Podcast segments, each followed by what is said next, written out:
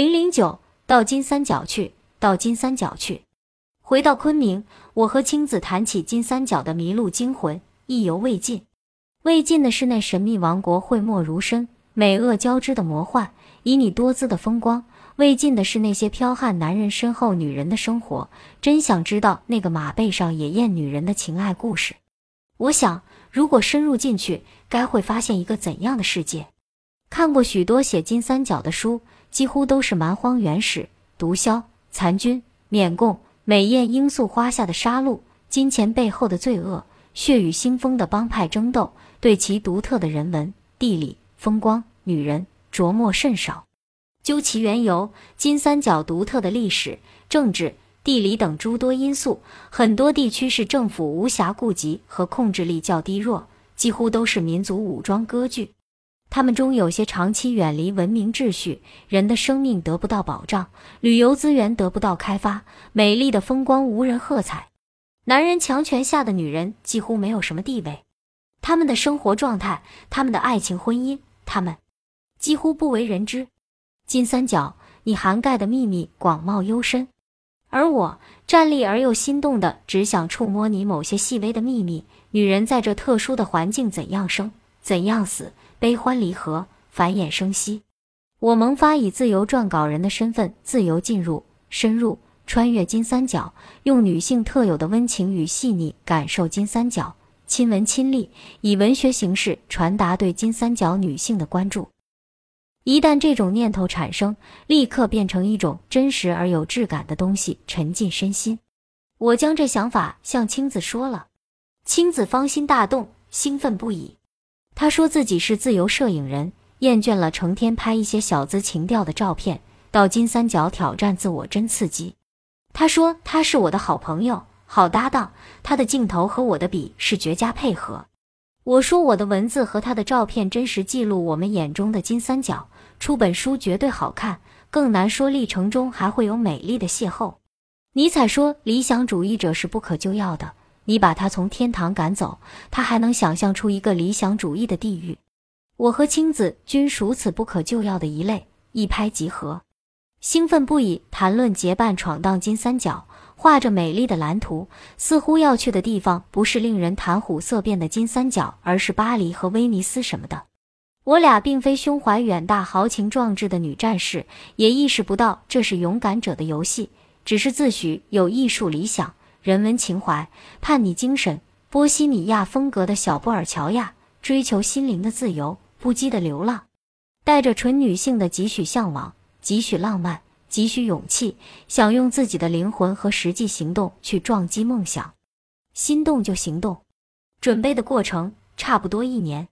查阅了大量金三角的资料，多次进入与我国接壤的金三角边境地区，和山大王的压寨夫人倾心长谈，与赌场的女线人交朋友，和原电影女明星而今风韵犹存金三角的烧烤摊老板娘天南海北，与昔日缅共老兵挑灯夜谈，和湄公河的女船王交杯换盏，有缘认识回昆明探亲的台湾女作家曾燕，她是邓贤《流浪金三角》的主角之一。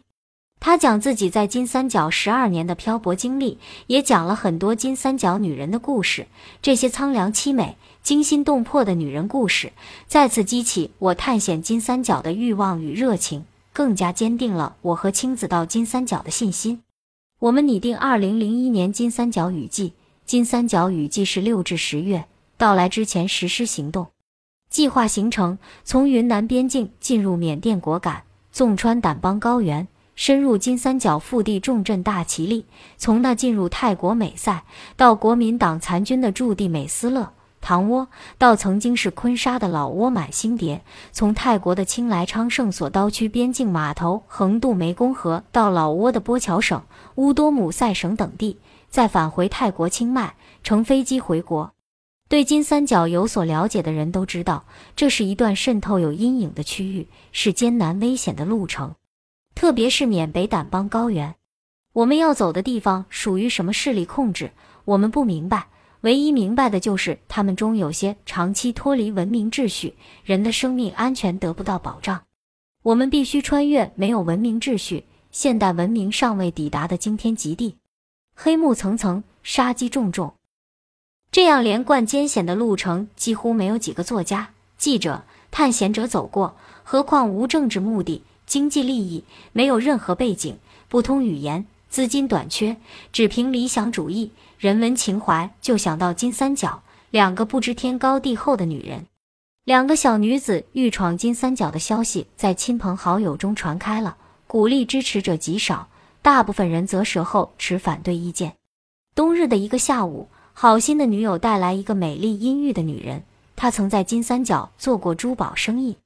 我自以为到金三角也能颠倒众生，玩笑地问她：“我们到了那边会不会被窃财窃色？会不会被大王抢做压寨夫人？”女人从头至脚打量我和青子，鼻子不屑地哼了一声，嘴角讥诮地向下瞥，阴沉沉地：“这些都不值一提，在金三角最重要的是生存，知道吗？活下来，活下来。”这是唯一要做的。女人的话犹如经年风冻的冰窖透出的彻骨寒气。说到活下来的时候，目光凄厉凶狠。她近前，新熏的气息出乎意料，把橘黄色的裙子掀至腿际。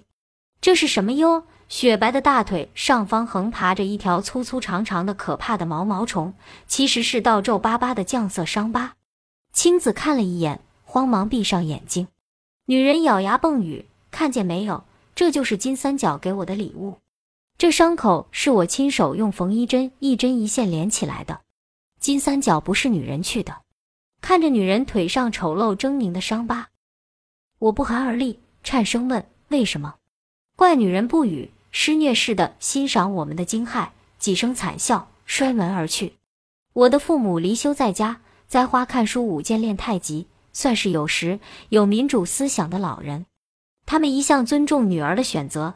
几年前，我只身一人到俄罗斯，他们焦心积虑，盼到我平安回家。好容易安定了几年，现又要到金三角折腾。他们停止一切养生休闲活动，戴着老花眼镜，不遗余力在大堆的报刊杂志以及地图上搜集与金三角有关的信息，异乎寻常，关心电视播映的世界气象栏目。每当看到俩老顾执守在电视机前，频频转换频道，徒劳搜寻着金三角的气象预报，这是父母表现关心的特有方式。我在俄罗斯时，他们每天收看莫斯科的天气预报，并坚持用昂贵的国际电话告知我。现我尚未动身金三角，他们已先行，就会有揪心的感觉。寡言的父亲絮絮叨叨。毕竟俄罗斯还是现代文明社会，金三角可是蛮荒原始、野性暴力的地方，哪是女孩父母眼中女儿永远是孩子去的地方？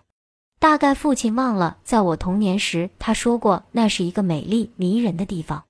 一向坚强达观的母亲装了起搏器的心脏，不时憋闷疼痛。双亲眼中那份通情达理的疼与爱，令我肝肠寸断。哎，我这个不安分的女儿。老大不小，还让父母担心牵挂，强忍对慈爱双亲的愧疚，泪水心里流淌。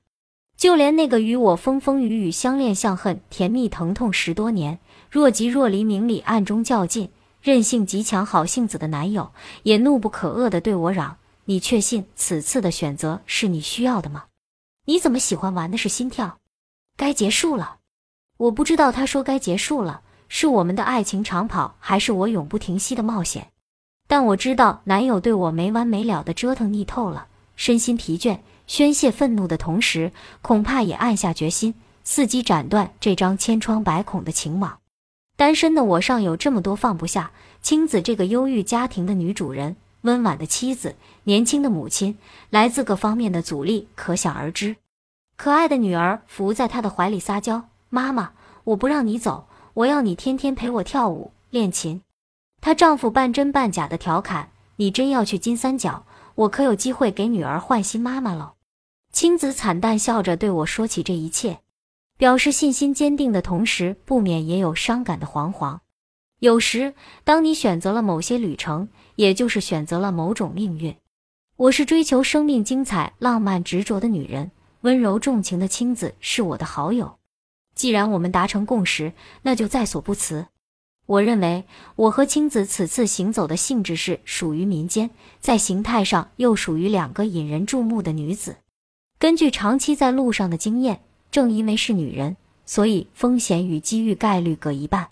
有人因你是女性伤害你，有人因你是女性保护你。在金三角不寻求保护很危险，寻求保护也很危险。万一保护势力反转伤害，或遭遇保护势力的冤家对头，如何安全的走出金三角？最重要靠自己的智慧能力，还可适时应用女性魅力，当然还要靠点运气。